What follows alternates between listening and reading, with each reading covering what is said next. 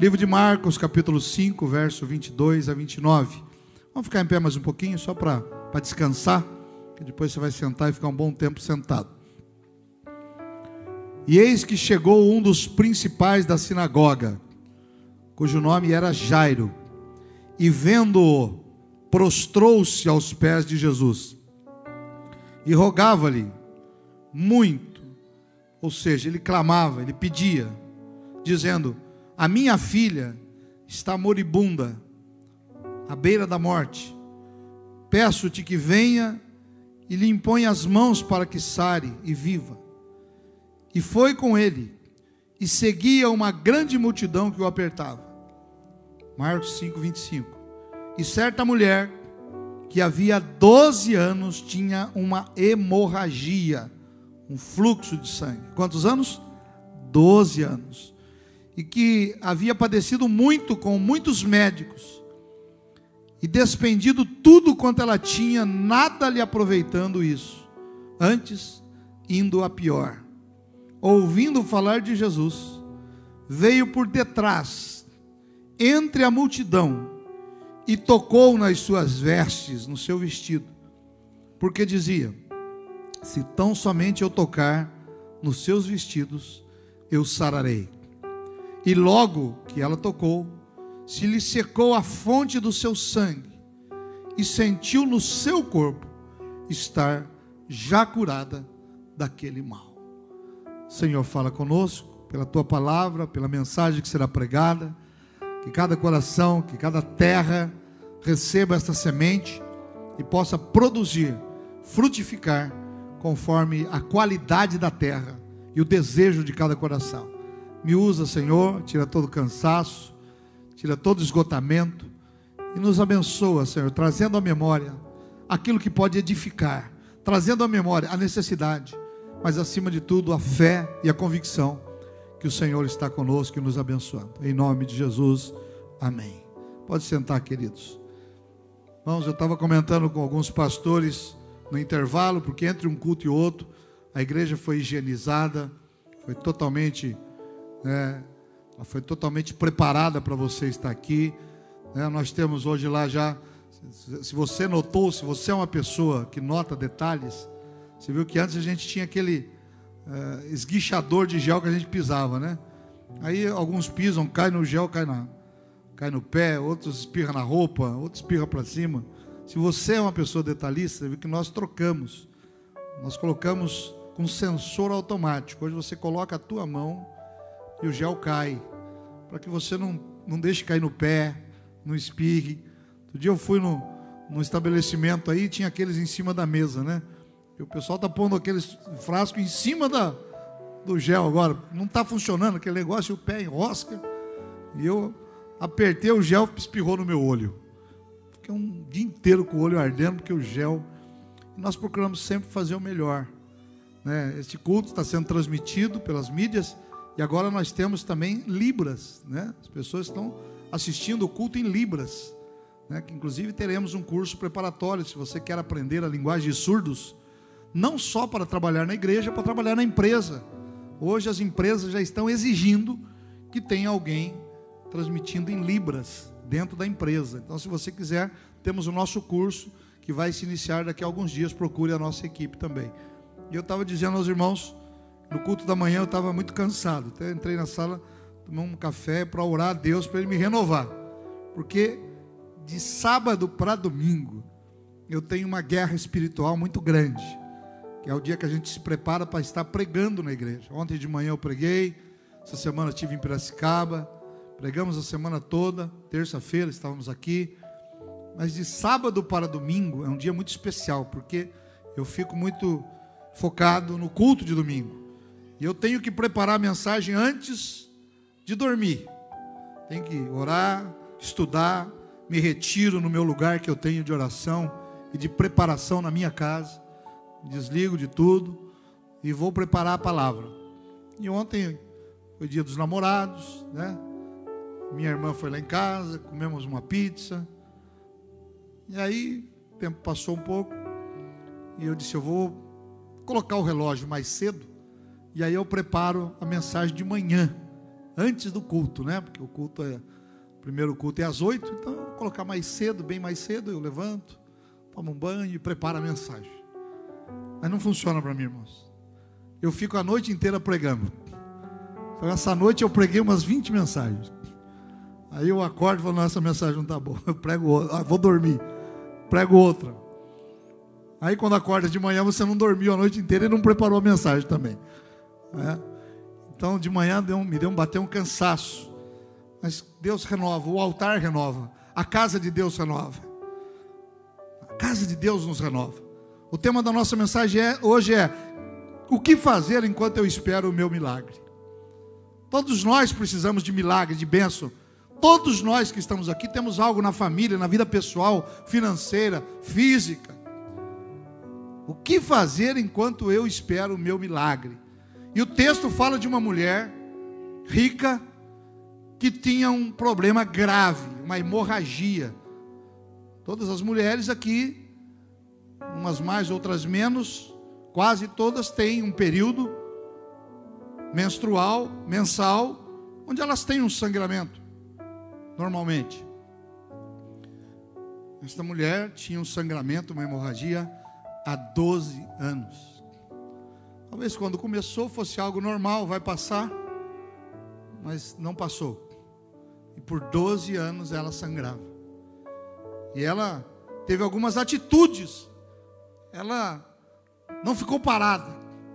Ela teve algumas atitudes, e neste texto que nós lemos, ela ouve falar de Jesus, ela vai a Jesus. Ela corria um sério risco, porque no Velho Testamento dizia que a pessoa que tivesse hemorragia, ela era considerada impura.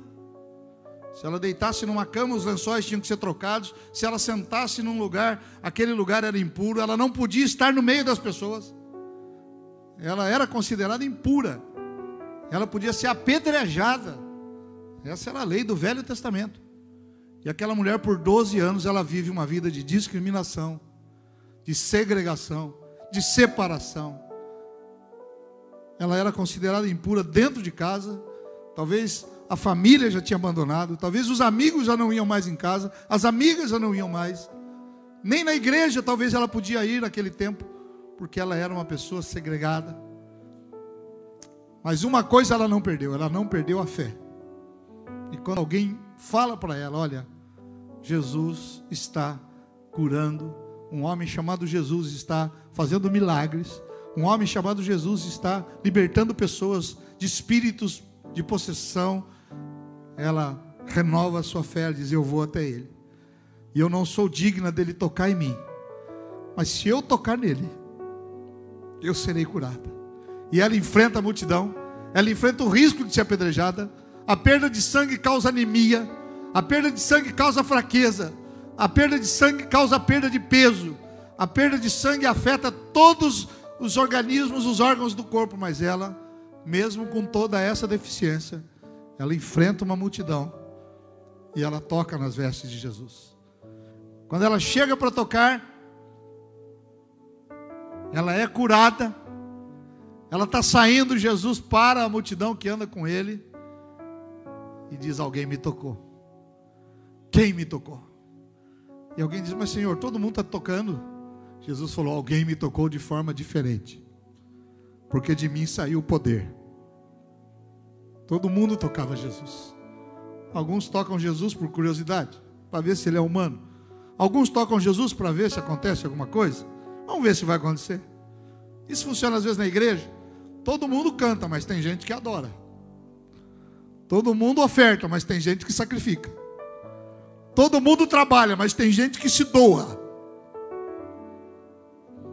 Alguém tocou diferente e ela é curada e ela se manifesta e diz: Eu te toquei.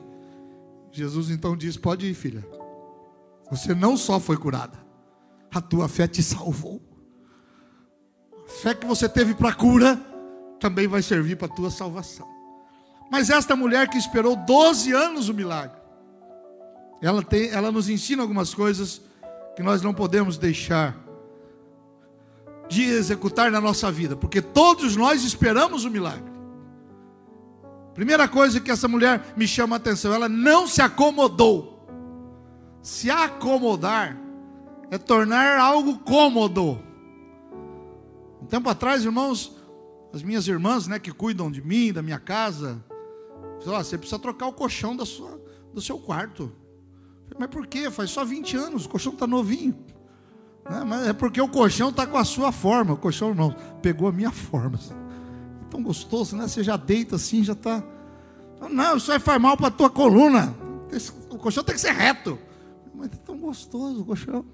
Agora que está gostoso, depois de 20 anos o colchão fica bom, né? Mas vocês sabem como é que é mulher quando pega no pé para trocar o colchão, né? Troquei o colchão. E a princípio, irmãos, dei aquela cama, alguém precisava de cama, eu dei a cama, dei a parte de cima da cama, né? Estava tão gostoso, acomodado. A gente se acomoda, mas a gente se acostuma. Na vida tem gente que acostuma com tudo. Acostuma com a dor, acostuma com a necessidade, acostuma com o casamento ruim, acostuma com a vida medíocre, acostuma com a miséria. Infelizmente. E nós, a Bíblia diz em Romanos 12: não vos conformeis Sabe o que é conformar? É o que o colchão fez comigo. Ele já estava com a minha forma. Não vos conformeis. Aquela mulher estava há 12 anos esperando um milagre, mas ela não estava conformada. Eu não sei há quanto tempo você espera um milagre, uma benção, uma cura, uma libertação, uma salvação, uma prosperidade de Deus. Mas eu estou te dizendo, vamos usar o exemplo desta mulher. Não se conforme com menos do que aquilo que você merece. Não se conforme, porque as bênçãos sobre a nossa vida, Jesus já conquistou na cruz do Calvário. As bênçãos sobre a sua família já estão relatadas na palavra de Deus. O Senhor já é o seu pastor e nada pode te faltar. Não se conforme. Ela não se conformava com a sua situação, e isso é nítido no texto que nós lemos. A segunda coisa que eu faço enquanto eu espero o meu milagre: invista na sua necessidade. Qual era a necessidade dela? Uma cura. E a Bíblia diz que ela procurou os melhores médicos da época. A Bíblia diz que tinha um especialista novo. Ela ia lá. Ó, oh, tem um remédio novo que saiu. Ele vai lá. Olha, tem uma simpatia. Ela foi atrás. Como é que está isso? A Bíblia diz que ela gastou todos os seus bens com a cura. Ela não ficou parada e ela investiu na sua necessidade. E nós temos necessidade para investir, irmãos. Ah, pastor, a minha necessidade é que o meu relacionamento seja abençoado. Invista no seu relacionamento. Ontem foi dia dos namorados. Você, marido, que quer uma esposa mais abençoada, não deu para fazer ontem? Prepara amanhã um café para ela na cama. Passa hoje no mercado, compra uma mãozinha papaya. Sr. Machado, pelo jeito, você já fez um cafezinho, né? Fez lá. Um lanchinho lá de manhã. À noite. À noite não foi? À noite é jantar. Preparou? Quantos anos de casado? 52 anos de casado e ainda está investindo. e você, marido, faça também. Ah, pastor, isso aí não é para mim, não. É para quem? Mulher, invista no teu marido. Faz aquela comidinha que ele gosta. Trata de forma carinhosa. Eu sei que o relacionamento traz desgaste, mas invista na sua necessidade. Invista. Aquela mulher, ela gastou o que ela tinha para buscar o milagre dela. Filhos, invista nos seus pais. Pais, invista nos filhos. Não deixa quando já tiver quase irremediável. Ah, se eu tivesse feito isso. Ah, se eu tivesse dado aquilo. Ah, se eu tivesse trazido para a igreja quando era pequeno. Ah, se eu tivesse insistido. Invista na sua necessidade. Enquanto o milagre não chega, faça a sua parte. Faça a sua parte. Aquela mulher, ela investiu os recursos que ela tinha. Tem gente que fica guardando o recurso e morre. E fica para lá. E não viveu. Invista na sua necessidade. A terceira coisa que aquela mulher fez, ela procurou alternativas. Procurou, não deu certo aqui. Vai para lá. Irmãos, olhando para mim, Você não, talvez não saiba, mas eu já fui engraxate. Eu já tive com boia frias, ajudante mecânico, mecânico, inspetor de qualidade, aprendiz do Senai. Já abri fábrica de bloco, não deu certo. Já abri livraria evangélica também. Iniciamos igreja que não deu certo. Nem tudo que eu faço eu já fiz na minha vida deu certo. Mas o segredo está em não desistir. Procure alternativas, irmãos, porque a sua hora vai chegar. O seu milagre vai chegar. Você crê nisso? Dá um glória a Deus aí. Ah, tem gente que não dá certo uma coisa, ele já para. Ah, não vai dar certo. Se você procurar os grandes gênios da história, irmãos, Einstein tentou em diversas faculdades, não deu certo. A escola mais famosa do mundo hoje talvez seja Harvard. Em Boston, os presidentes americanos, a maioria deles passou por Harvard. John Harvard foi um, um jovem pouco inteligente que tentou passar em algumas escolas e não conseguiu. A mãe dele ficou brava e falou: Sabe, eu vou fazer uma escola para o meu filho. Criou Harvard. Hoje você vai lá em Boston, no campus da faculdade, está lá a estátua do bichão, lá, o John Harvard. É. E todo mundo quer estudar em Harvard. Mas só existe Harvard porque a mãe do Harvard não desistiu dele. E criou uma escola para o filho. E hoje é a melhor escola do mundo. Não desista dos seus sonhos. Busque alternativas. Se não deu hoje, amanhã vai dar. Se não deu nesse caminho, vai ter em outro. Deus vai te abençoar. E você vai ter vitória. Aquela mulher, ela procurou, a Bíblia diz que ela foi nos médicos da época, ela gastou seus recursos. Quarta coisa, ela não perdeu a sensibilidade. Tem gente que vai ficando embrutecido por causa do problema. Aquela mulher não. Ela não perdeu a capacidade de ouvir a voz de Deus. E quando alguém falou perto dela: Olha, Jesus está passando por aqui e ele pode te curar. Ela diz: Então eu vou. E nem vou pedir uma oração com imposição de mãos eu vou, eu vou tocar e eu serei curada. Sabe o que é isso, irmão? Sensibilidade, fé. Ah, já tentei tanta coisa, eu já sei que isso aí não dá. Tem gente que já começa achando que não dá certo. Ouvi uma frase ontem que falou muito comigo. Pastor Eduardo pregando ontem de manhã, dando uma palavra para os pastores, ele disse o seguinte: olha, na vida, ore como se tudo dependesse de Deus, mas trabalhe como se tudo dependesse de você. Não é bonita essa frase, irmãos? Ore, como se tudo dependesse de Deus. Ore, busque, clame.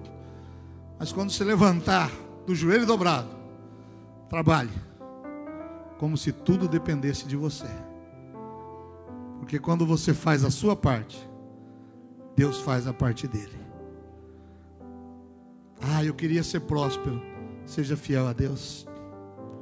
Ah, eu queria ter um casamento abençoado. Invista nele. Ah, eu queria ter filhos abençoados. Gaste tempo com eles. Pastor, ah, um dia um pastor falou: Pastor Jeff, o senhor não tem uma igreja para eu assumir? Mas que igreja que o senhor quer, pastor? Eu queria uma igreja grande que arrecada bem, sem problema nenhum. Falei: Eu não tenho. Mas a sua igreja é grande. Sim, mas nós temos investimento. Nós investimos na necessidade. Tivemos uma necessidade recente quando começou a pandemia, a igreja não transmitia culto. Aí começamos com um celularzinho, igreja vazia. Ah, vai passar, 15 dias a gente está de volta, não volta. Um mês estamos de volta. Falei, ah, nós vamos ter que investir na necessidade. Compramos câmeras, mesas de corte, iluminação, investimos. Hoje de manhã eu pregava sobre isso e tinha uma irmã aqui e falou, pastor, eu sou lá de São Paulo. Eu vim aqui porque eu acompanho o culto pela internet. E eu vim aqui congregar. Semana, esses dias atrás tinha uns irmãos aqui, devem até estar nos assistindo lá de Jundiaí. Era aqui o casal falou: Nós viemos aqui porque a gente está sendo alimentado pela palavra através da, das mídias da igreja. Pastor, por que está construindo uma igreja grande, irmãos? 300 metros da nova igreja serão só para crianças. Porque alguém chega hoje, quando a gente vai no restaurante lá da minha família, quem escolhe é a criança. E ele não escolhe nem pela comida, ele escolhe por causa do espaço kids do restaurante. Você vai hoje num, num comércio que não tem estacionamento, acaba não indo. Então esta igreja vai ser, já é uma igreja completa, tem estacionamento. Ai, pastor, mas é de terra. Tem gente que só vê o defeito, né, irmão? Ai, pastor, mas é de terra, por enquanto. Por enquanto. Já fizemos o orçamento. Depois que terminarmos essa, essa primeira fase da construção, vamos para vamos o estacionamento. São mais de 3 mil metros quadrados de estacionamento. Nós vamos gastar quase 150 mil reais só para concretar o estacionamento. Então tudo tem o seu tempo, mas estamos investindo na necessidade. E no meio de pandemia, no meio de crise, a igreja continua investindo. Porque é um dos segredos, irmãos. Não pare. Não estacione. Não fique parado na tua vida pessoal. Ah, eu parei a construção, parei o curso, parei agora, parei. Ah, eu vou adiar o casamento para o ano que vem. A Bíblia diz que quem olha para o tempo não semeia. Mas nós não estamos olhando para o tempo, estamos olhando para Deus. Estamos olhando para aquele que nos dá fé, aquele que nos, a, a, autor da nossa fé, aquele que nos abençoa, aquele que cura, aquele que prospera. É o nosso Deus que nós estamos orando. Não perca a sensibilidade de ouvir a Deus no meio da crise. Eu preguei domingo passado, aqueles apóstolos estavam no meio do mar e vem de repente Jesus andando sobre as ondas, eles acham que é o quê? Um fantasma. Porque quem está com medo vê fantasma. Quem está com medo paralisa. Mas quem tem Jesus continua. E a quinta coisa que ela fez, ela se movimentou. Ela não ficou em casa. Hoje teve um irmão aqui que veio lá de Salto de Pirapora. Falei, que hora que você acordou? Falei, acordou seis horas da manhã. Se ele acordou às seis, a esposa dele acordou às cinco. Porque a mulher, né? É o cabelo, é a maquiagem, aquela roupa, veste uma, essa eu estou gorda. Não, essa aqui não deu certo. Ah, essa eu já usei semana passada. Ai, meu Deus, você não me dá roupa. 200 sapatos lá no, no sapateiro, estou sem sapato. Meu Deus. Eu falei, se você acordou às seis, sua mulher acordou às cinco. É por aí.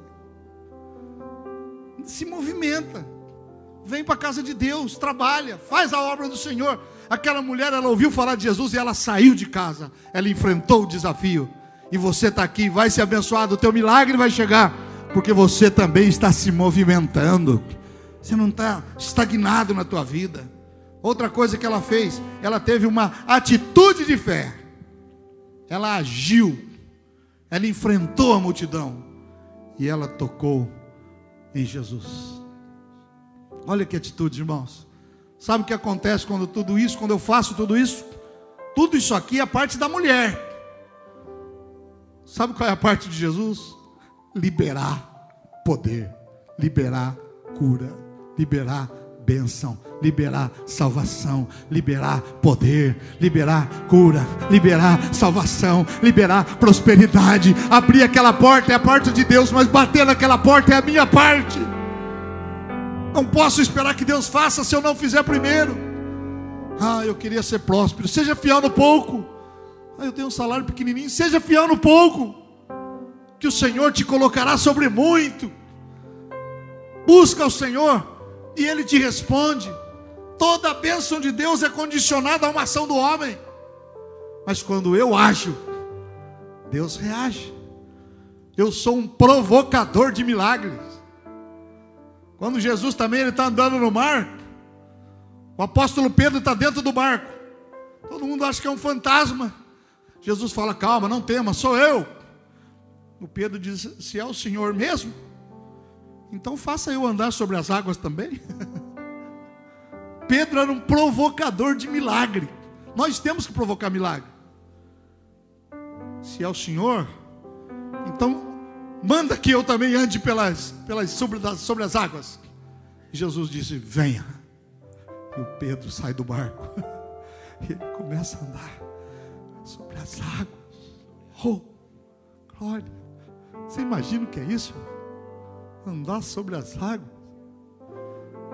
Milagre é andar sobre as águas. Tinha 11 apóstolos lá dentro, só Pedro falou isso. Ele andou alguns passos, aí bateu o vento, ele caiu e disse: Meu Deus, eu estou andando sobre as águas. Aí ele afundou. E todo mundo só lembra que o Pedro afundou. Quando a gente chegar no céu lá, você não vai tirar sarro do Pedro, hein? É, Pedrão, você afundou, hein? Jesus falou assim: oh, você não tem fé, porque quando ele afundou, ele gritou: Senhor, me socorre. Jesus pegou ele pela mão e pôs no barco. Mas se eu, quando chegar no céu, se ao chegar no céu, eu for falar com Pedro, eu falo assim: É, Pedro, você afundou, hein? Eu falei: é, Mas eu sou o único homem, além de Jesus, nesta terra, que já andou sobre as águas.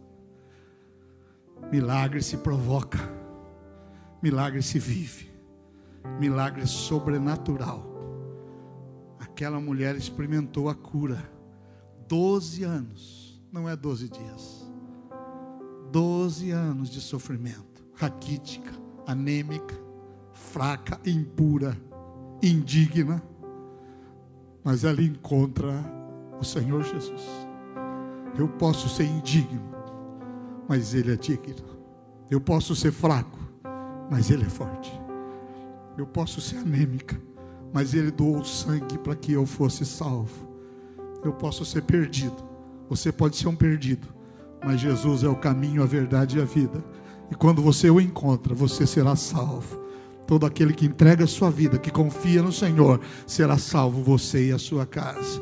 A minha família é problemática, eu venho de uma geração de pessoas problemáticas, de pessoas complicadas, mas Jesus descomplica, Jesus abençoa, Jesus salva. Jesus faz com que tudo isso seja possível. Eu venho de uma família de alcoólatras, avô, bisavô, pai. Mas eu venho também de uma família abençoada. Quantos os maridos da minha, da, da minha família, meu bisavô, meu avô, meu pai eram alcoólatras. As mulheres da minha família eram mulheres de Deus. Avó, bisavó, mãe, e a minha família foi transformada. Esses homens que foram alcoólatras da minha família, todos morreram salvos em Cristo Jesus. O milagre aconteceu no seu devido tempo. Não importa o tamanho do seu problema, Deus é maior. Não importa se você está aqui preocupado com o mês de junho, com a pandemia, com a vacina, fique tranquilo. Enquanto espera o seu milagre, creia que Deus está trabalhando e faça a sua parte.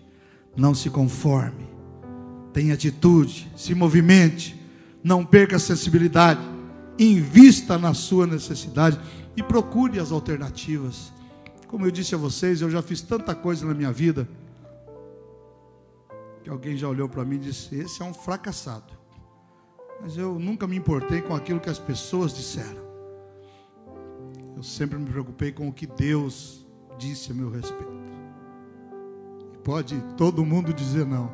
Se Deus disse assim, você vai ser abençoado. E hoje o seu milagre vai chegar. Quem crê aí, dá um glória a Deus bem forte. Em casa, aqui na igreja. Hoje o nosso milagre vai chegar.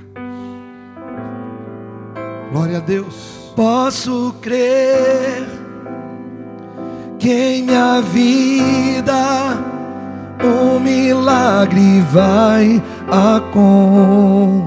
Se você crê, cante conosco. Posso ver as promessas sendo liberadas sobre mim, sendo liberadas sobre mim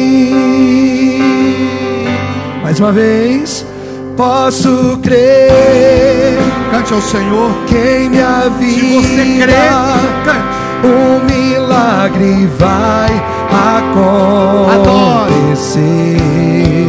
Alguém tocou diferente. Posso ver as promessas sendo liberadas sobre mim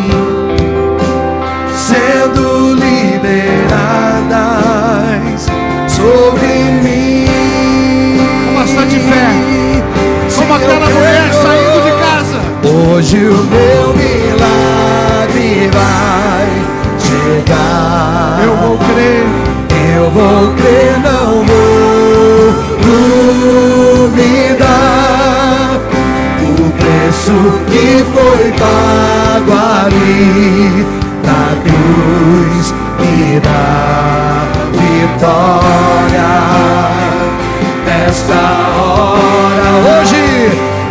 hoje o meu milagre vai chegar.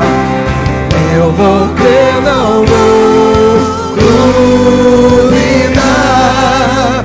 O preço que foi pago ali na cruz me dá vitória nessa hora. Eu quero orar por você está à espera de um milagre. Foi tema até de um filme, né? A espera de um milagre. E é assim, irmãos. Milagre tem hora para acontecer, milagre tem tempo. E Deus está te preparando melhor. A hora daquela mulher aconteceu, a sua hora está acontecendo. Você precisa de um milagre, de uma benção, de uma graça, você, tua família. Milagre pode ser, não, mas está tudo bem comigo, com a minha família. Eu preciso da benção de Deus. Renova a benção do Senhor. Eu quero orar por você. Quero pedir que você, se precisa de uma oração nesse sentido, coloque-se de pé no teu lugar. E nós vamos orar agora. Pastor, eu não preciso, mas minha família precisa. Meus amigos, a minha nação, o Brasil precisa de um milagre. Nós não podemos perder a fé. Ah, quando todo mundo tiver vacinado. Ah, quando todo mundo usa máscara. Ah, quando todo mundo for isolado. Tudo isso é procedimento. Mas o milagre vem de Deus. Nós confiamos, acreditamos em médicos, nós nos medicamos, nós tomamos medidas, mas o milagre vem de Deus. E nós não vamos desistir. Eu quero orar pela tua vida. Seja qual for a necessidade, Deus está aqui. E hoje pode ser o dia do teu milagre. Pode ser que hoje você entrou aqui de uma maneira e vai sair de outra. Pode ser que hoje você entrou doente, vai sair daqui curado. Entrou triste, vai sair daqui alegre. Entrou depressivo, vai sair daqui com a vontade de viver. Entrou aqui viciado, vai sair daqui liberto em nome de Jesus, porque é Ele que faz a obra. Vamos falar com o Pai. Feche os teus olhos. Senhor meu Deus e maravilhoso Pai. Em nome de Jesus estamos na tua presença e pregamos sobre alguém que viveu o milagre. Mas para viver o milagre, esta mulher viveu uma necessidade. Pai, talvez estejamos ainda no tempo da necessidade, mas queremos invocar, crer, que a nossa fé seja aumentada. Ó Deus, e aquilo que vamos viver, nós possamos reconhecer que foi a ação da tua mão, foi um milagre vindo do céu. Abençoa, Senhor, a família, os pais, o casamento. Abençoa, Senhor, o relacionamento que não está bom. Abençoa, meu Pai, aquele que está pensando em ir embora, ou aquela que pensa em desistir. Senhor, coloca esperança, coloca força, sabedoria.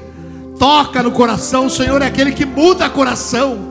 O Senhor é aquele que faz uma cirurgia espiritual e troca um coração de pedra por um coração de carne, por um coração sensível. Abençoa, Senhor, o lar. Abençoa, Senhor, os filhos, às vezes doentes, às vezes estabeleceu-se uma enfermidade em casa e nós repreendemos em nome de Jesus e ordenamos que toda enfermidade, seja qual for, os irmãos que estão testando positivo para a Covid, pessoas que estão ao nosso lado se internando, entubadas, Senhor, entra agora neste leito de UTI, entra agora neste leito de enfermidade, ó Pai, e opera o milagre. Opera, Senhor, como esta semana, Pastor Carlos, lá do Éden, que depois de 60 dias teve alta, saiu, voltou para sua casa.